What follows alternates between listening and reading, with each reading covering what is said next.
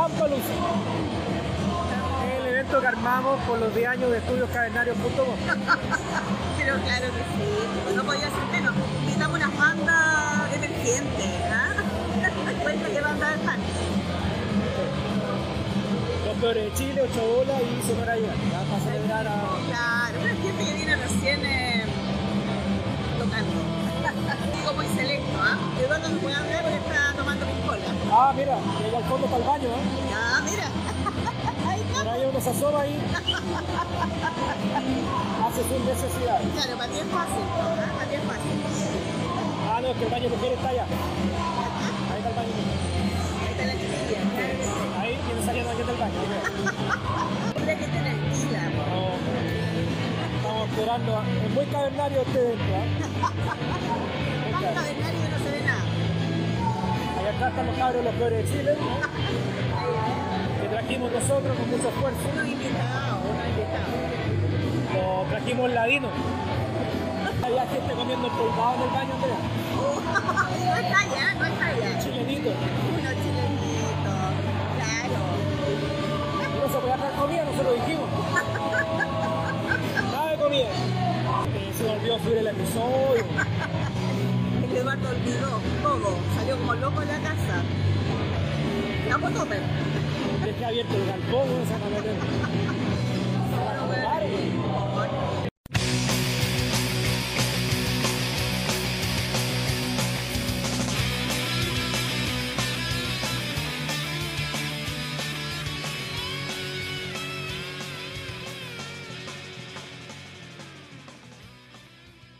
Uy, que estuvo bueno, estuvo bueno la celebración de Oh, estudioscavernarios.com, tremendo. Andrea. Una, tremendo. una de Oh, las tantas celebraciones que vamos a tener. Este año es pura celebración, nomás Eduardo parece, ¿ah? Sí. Pura celebración. Oye, unas bandas emergentes, invitadas. ¿ah? Bueno. Ese día, emergente. La gente lo pobre- escuchó en el audio de la intro y también nos vio en el live que hicimos el viernes, pues, transmitimos en vivo, Sí, pues, así eh, en ese antro ahí en Valparaíso. Y Tal claro, cual. estuvieron los peores de Chile, estuvieron eh, los ocho bolas y eh, es. Eso. Sonora Sonora Llegará. llegar. Pero ahí yo no me acuerdo, no me acuerdo, se- ahí me borré, se me apagó la tele, Andrea, a esa altura. Ahí nos fuimos a negro, nos fuimos a negro, Y Eduardo. Sí, mucha- hoy día, hoy día, Hoy día como a las 12, sí, no, oye, la caña. más o menos, algo así. Tremendo, Eduardo, Sí. con esas piscolas satánicas que hacen en ese lugar. Siempre nos pasa lo mismo, ¿ah? Y Mm. yo por más que iba pedía hielo, nada, igual nomás. Herida de muerte, y el tema es que- pues, Eduardo. ahí está mala la organización que hicimos, porque fue muy rápido todo, pero mucho alcohol y poca comida. po. Sí, pues, No nada de había comida. comida, la verdad, porque había gente comiendo una chilito en el baño, pero no. me pareció un poco insalubre. te- claro, te No encontraste tú, ah, con unas personas, eh, claro, eh, degustando esos dulces chilenos tan típicos, ¿no? Que, Ah. que tanta gente le, le agrada. Tan Ah, sobre todo para puerto, este ¿ah? tipo de eventos, sí. En todas partes, Eduardo, Sí. no solamente en el puerto, claro, claro que sí. Mira, Pero estuvo bueno, se invertimos al menos en los baños, Andrea, para que la gente no tuviera que salir a orinar. Abrimos unas puertas, unos, unos balcones para que orinaran desde la altura. Ahí estaban, po, ¿ah? Ahí regaron, aprovecharon de regar el puerto principal también, Sí, po. decir oye, eso se trata. agecer a quienes fueron al evento. eh, uno de los tantos que vamos a armar por la celebración de, de los 10 años estudioscarneros.com. Eh, LAM va a estar cumpliendo tres años también prontamente. Eso. Eh, pero sí, eh, Andrea, me retó el majarichimo. ¿Por qué? Porque Me te retó- saliste, te saliste me- del, claro, Del justo medio, del de los- equilibrio, de la del armonía. justo medio, justamente, que po. Bueno, pero me imagino mandó que explicaste. Sí, me Traté, imagino. pero me retó igual, pues, Andrea, me retó igual. Y, y de hecho, estoy tratando de volver a la luz eh, esta semana, así que voy a estar eh, bien chantado.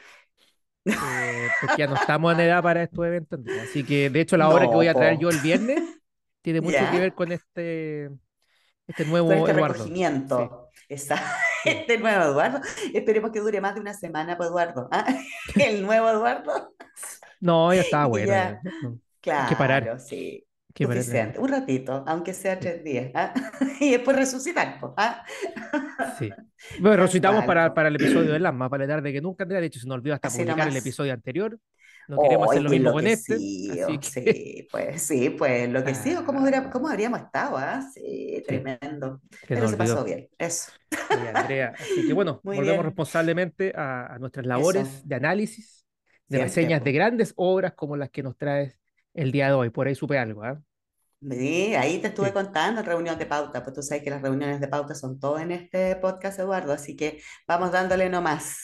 Ya pues, el texto que vamos a analizar el día de hoy pertenece a un grande, ¿ah? A pesar de la caña, a pesar del resfrío, hay que traer eh, buenas obras siempre, así que hoy día, Eduardo, traje un grande, traje a Jorge Luis Borges con un relato célebre, sumamente conocido, eh, que se titula La Casa de Asterión. Así que ese es el texto que vamos a ir eh, reseñando el día de hoy, hablando un poco del autor, a pesar de que Borges había estado ¿ah? en una temporada de LAM anteriormente, ya lo había traído ahí, eh, en- creo que en la primera temporada por ahí, otro personaje, el el antipoeta, antipoeta, sí. ¿cierto? Pero ahora vamos humildemente a tratar de hacer una, una lectura personal aquí acerca de esta tremenda, tremenda obra, Ideal ¿ya? para la caña, pues Andrea, ideal. Fue ideal, polivianito, ¿ah? Sí, para espabilar al tiro. Algo piola para la caña, Eduardo. Así que bueno, vamos un poco con algunos datillos de la biografía de Borges, cortito, porque ya vino, ¿no es cierto, Borges a- al podcast, así que la verdad es que solo algunos eh, datos a recordar. Bueno, Jorge Luis Borges fue un escritor, poeta y ensayista argentino, nacido en Buenos Aires en 1899 y fallecido en 1986. Reconocido, fíjate, como uno de los más grandes narradores del siglo XX. Mira. Y además como uno de los precursores del, del movimiento vanguardista a nivel continental. Durante toda su vida, Borges se dedicó a cultivar su intelecto y a desarrollar las artes literarias, no solo a partir de estudios formales y teóricos, sino también mediante la relación y permanente intercambio cultural con artistas de Europa y América Latina. Hay que decir que Borges fue un hombre sumamente viajado, ¿ya? No solamente Borges eh, se forma dentro de aulas y dentro de educación formal y teórica, ¿ya? Sino que también el contacto con personas de distintos países, sobre todo España, principalmente España, eh, le va a dar este bagaje y este mundo cultural que va a ser de él eh, uno de los grandes de la literatura universal y uno de los que hace los más importantes aportes ya a la literatura latinoamericana, eh, me atrevería a decir que de todo el siglo XX, así que eh, es un coloso Borges. Mm. Bueno, su obra estará fuertemente atravesada por ideas vinculadas a la metafísica, el escepticismo, el panteísmo, el existencialismo y otras corrientes de pensamiento. Durante su vida, Borges recibe múltiples reconocimientos, aun cuando nunca es galardonado con el Premio Nobel de Literatura. De hecho, ahí como que le echaban talla un poco en las biografías. Decían que Borges es o fue el eterno aspirante al Nobel de Literatura, ¿ya? Ahora, ¿por qué no le dieron el Nobel? Se dice por ahí, ¿no es cierto? Cuentan los popuchentos, la leyenda negra, que fue debido a importantes polémicas en las que se vio envuelto, ¿ya? A Por su marcada inclinación, claro, porque tenía una marcada inclinación por ideas políticas bastante radicales y que le valieron significativas críticas y una buena cantidad de adversarios, fíjate. O sea, Ya, esta cuestión ya lo estaban fundando en esa época, imagínate. Claro, po. No le dieron el Nobel básicamente por cuestiones que no tenían nada que ver con la literatura. Sí, Ya, si tú pensás, igual ahí hay, hay una, una sacada de piso importante, po, ¿ah? Una, una cuestión media oscura, po, porque finalmente, eh, independiente de las ideas políticas, ¿no es cierto?, o del ideario de una persona, la obra es algo distinto, ¿ya? Bueno, ahí viene todo el dilema, ¿no es cierto?, clásico de separar al autor de Mm. la obra, pues, ¿no?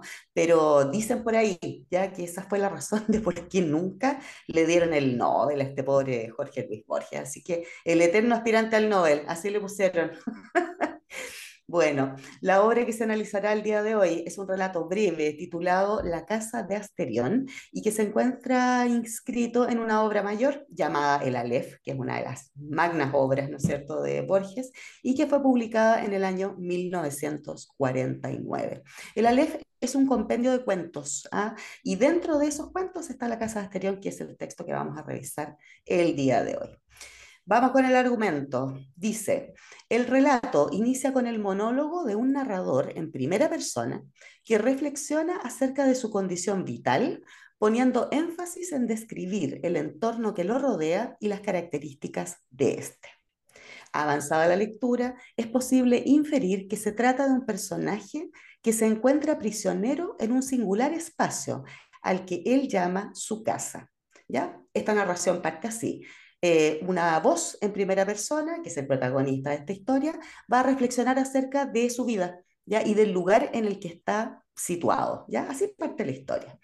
Bueno, por la caracterización que el narrador protagonista realiza de su contexto, el lector será capaz de relacionar el lugar descrito con un laberinto, el que funcionaría como una suerte de prisión para el personaje principal.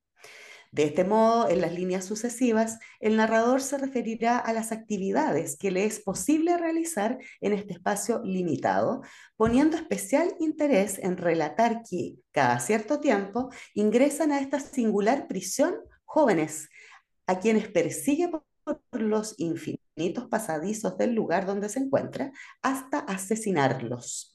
Este siniestro y sangriento ritual será descrito por este narrador como la única entretención con la que se divierte en su forzoso cautiverio. ¿ya? Durante todo el relato, el protagonista insistirá en la idea de que no comprende la razón de su falta de libertad afirmando que su existencia carecería de sentido y que sólo podría sustraerse del tormento de la vida que le ha sido impuesta a través de la acción de otro personaje a quien llama su redentor. ¿Ya? Entonces, ¿de qué se trata esta historia? Principalmente este narrador en primera persona, este ser que empieza a contar que está situado, ¿no es cierto?, en un espacio eh, que nosotros inferimos como lectores que es un laberinto por la descripción que él hace, eh, y habla de lo infeliz que se siente por estar prisionero. Y hace una observación en la cual insiste bastante, que es que lo único que él se entretiene es que cada cierto tiempo eh, llega una cantidad de personas a las cuales él persigue y termina asesinándolos, ¿ya? Eh, él no se contenta con esto, pero sí es una actividad que tiene dentro de este contexto tan poco feliz, ¿no es cierto?, en el que está situado. Eh, y expresa, ¿no es cierto?, en varias oportunidades, de manera reiterada, ¿no es cierto?, que eh, él desearía liberarse de esto y que espera a una figura que se llama, o que, a la que él llama su redentor. ¿Ya? ¿Qué sucede al final? En las dos últimas líneas de este breve texto se nos presenta la figura de otro narrador, uno en tercera persona, que proporcionará herramientas para que como lectores comprendamos abruptamente no solo el desenlace de la historia, sino también su verdadera trama. ¿Ya? Y hasta ahí vamos a llegar, porque, eh, como te digo, ¿no es cierto?, en las dos últimas líneas de este texto va a aparecer toda la explicación de qué realmente estaba hablando este personaje y de quién era este personaje. ¿ya? Vamos con el análisis. La Casa de Asterión cumple a cabalidad con las características de lo que en literatura se denomina como una ucronía, pues se presenta la intrahistoria o la historia no oficial de un personaje que forma parte del repertorio mitológico de la sociedad occidental, el Minotauro. ¿ya? Recordemos a la gente que el Minotauro es esta criatura fantástica, ¿no es cierto?, que según el mito se alimentaba de carne humana y que por tal aberración fue encerrado en un laberinto por toda la eternidad. ¿Ya? Eh, para la historia oficial, el Minotauro es una bestia, ¿no es cierto? Es un ser eh, despreciable desde el punto de vista, ¿no cierto?, físico, porque es mitad toro, mitad hombre, ¿no es cierto? Y además tiene conductas bastante eh, reñidas, ¿no es cierto?, con todo lo que tiene que ver con, con, con, lo humano, ¿verdad? Él come carne humana, devora seres humanos, por lo tanto, de acuerdo a la mitología griega, ¿no es cierto?, este ser es encerrado para que nunca más, ¿ya?, realice ese tipo de, de prácticas tan salvajes, ¿ya? Ahora, ¿qué pasa en este relato? qué es lo que hace Borges y dónde está la ucronía finalmente, ¿no es cierto?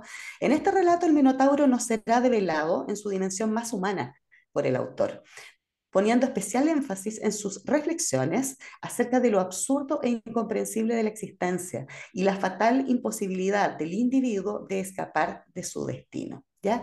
¿Qué hace Borges aquí? Nos presenta la versión del Minotauro acerca de la historia. ¿ya? Se desmarca de esta historia oficial, ¿no es cierto?, que lo mostraba él como un monstruo despreciable, ¿no es cierto?, porque se comía a los seres humanos, y lo muestra como un ser sensible, ya eh, que se pregunta acerca de su existencia y sobre todo que no se explica qué sentido tiene y por qué, ¿no es cierto?, él se encuentra encerrado dentro de este laberinto o de esta prisión. ¿ya?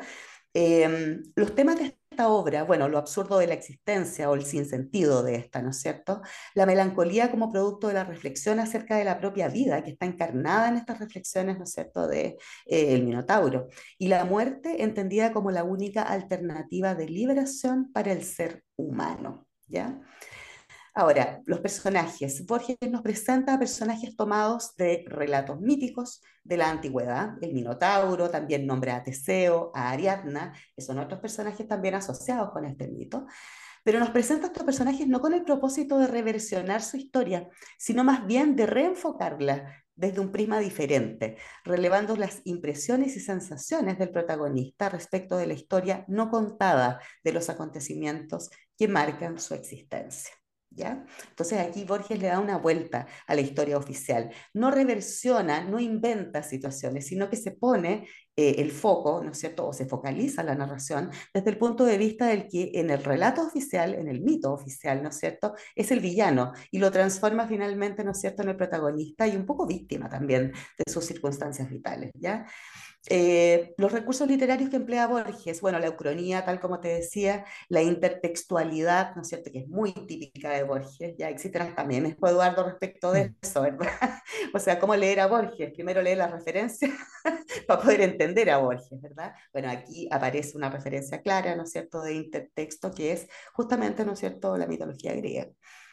Después, la técnica del monólogo interior y la alegoría permanente propuesta por Borges entre la figura del protagonista y el ser humano, el que, encarnado en Asterión, que es este minotauro, revelará sus temores, frustraciones, reflexiones y también una posición crítica frente a lo complejo e inasible de la existencia.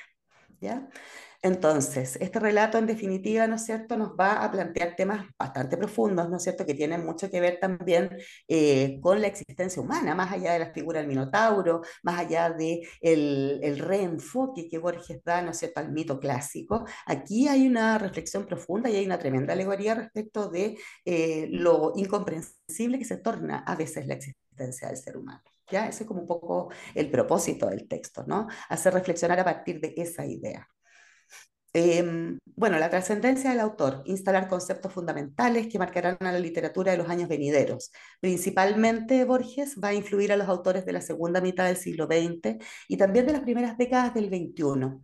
Estos conceptos eh, introduce Borges a la literatura estarán relacionados con la propuesta inclinada hacia la producción de una literatura filosófica, atravesada por potentes símbolos e imágenes y focalizada en el sentido de los textos y no necesariamente en la narración de situaciones o acontecimientos. ¿ya? Aquí la vuelta que le da Borges al tema literario es súper interesante porque eh, rompe un poco con las estructuras tradicionales de contar historias. ¿ya? Aquí lo que importa no es tanto la historia narrada, sino que lo que se puede desprender de ella como sentido textual.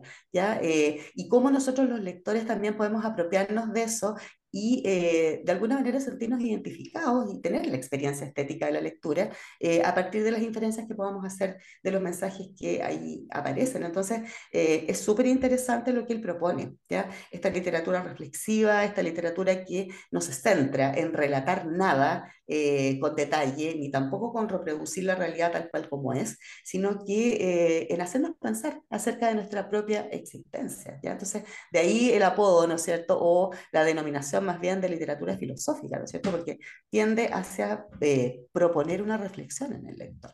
Mm. bueno, yo, yo, creo que, que aparte te, identificaste con la historia, Andrea. Porque Un poco, creo que varias veces la Andrea se ha preguntado, ¿qué hago encerrada en este galpón? Y tengo que contarle a la gente, ya estamos sincerando, estamos pronto a cerrar la temporada, así que hay que contar las cosas como son. ¿no? Andrea se, las cosas ahí, en el tapete, está comiendo a muchos fans. Entonces, tuvimos que encerrarla, Andrea. Tuvimos que encerrarla porque para que se concentrara y reflexionara como lo hace el, Asterión. No, no es cierto eso que tú estás diciendo, Eduardo. La gente va a pensar quizás qué cosa. No, la Andrea vegetariana, no anda comiendo carne humana, no, no, No, pues estáis no, loco, nada que ver, pues nada que ver, no. eso no, no, pero sí me, me he cuestionado acerca de Sí. este encierro, Eduardo, de la falta de libertad, ¿ya? Y de la imposibilidad de liberarme de esta cuestión, salvo que llegue el Redentor, pues, ¿ah? A Y la Andrea me culpa a mí, yo, yo no soy Zeus, Andrea, me parezco, pero no soy. No soy Zeus. Me parezco, pero no soy sí en varias prácticas, ¿te pareces, A Dionisio, a ¿ah? Dio- Yo creo que más, por eso Sí, también te estoy identificando más últimamente, ¿ah? sí, Oye, oye, algunas cosillas, siempre un ¿sí? agrado eh, traer a Borges, pues tremendo, Siempre, po, tremendo. sobre todo por, por la trascendencia, pues aquí me queda un poco, Eduardo, así que, bueno, lo último que decir del autor, ¿no es cierto?, considerado como uno de los padres del ultraísmo, ¿ya? Que es un movimiento artístico y literario en el que se propone justamente que la metáfora debe ser el motor y centro de toda la obra de arte, otorg- otorgando valor simbólico a la creación por sobre el interés de que ésta retrate al mundo y o la realidad, ¿ya? Entonces acá en el fondo lo que propone Jorge Luis Borges, que el ultraísmo por lo demás tampoco es idea de él, ¿ah? es una, es una corriente española que después Borges, ¿no es cierto?, trasplantó a, a América Latina, ¿no es cierto?, y la popularizó.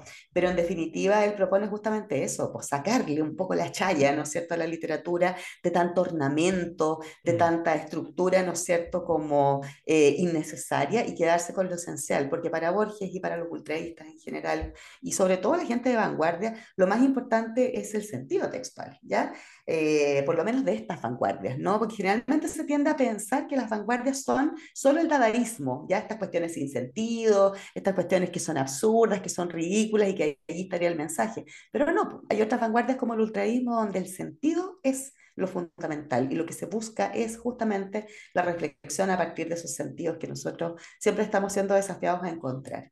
Así que esa sí. es O la sea, yo, propuesta, yo creo ¿ya? que en las vanguardias, en, en general, en todas las vanguardias, lo más importante son las ideas que proponen.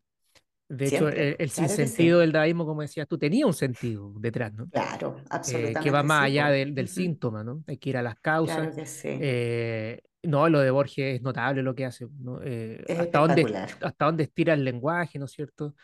Eh, sí.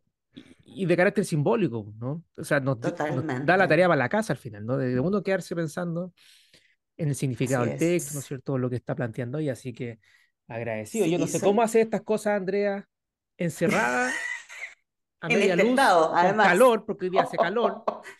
Con la mansa calor, Eduardo, qué cosa más terrible. Y una resfriada, ah, más encima, encerrada, resfriada, sin aire a- a- acondicionado, sin averiada por el fin de semana. Está tan averiada la Andrea que no quiso activar la cámara. De Yo, nuevo está el computador guateando, no, te, yo te mandé al técnico para allá, al John Lennon, te lo mandé, para que te arreglara el aparato No puedo, y no, te arreglara el internet, toda la cuestión. Y mira, no tiene arreglo esa cuestión. está igual que los cabros en pandemia, no, que está mala la cámara, que no. No, nada que ver, Eduardo, tú sabes que yo siempre ahí tratando de, de darlo Sí, todo, pero esta sí, vez no no, fue es verdad, es verdad, sí. Así que nada, pues te traje eso, colega, ti y a todos los que bueno, nos Andrea.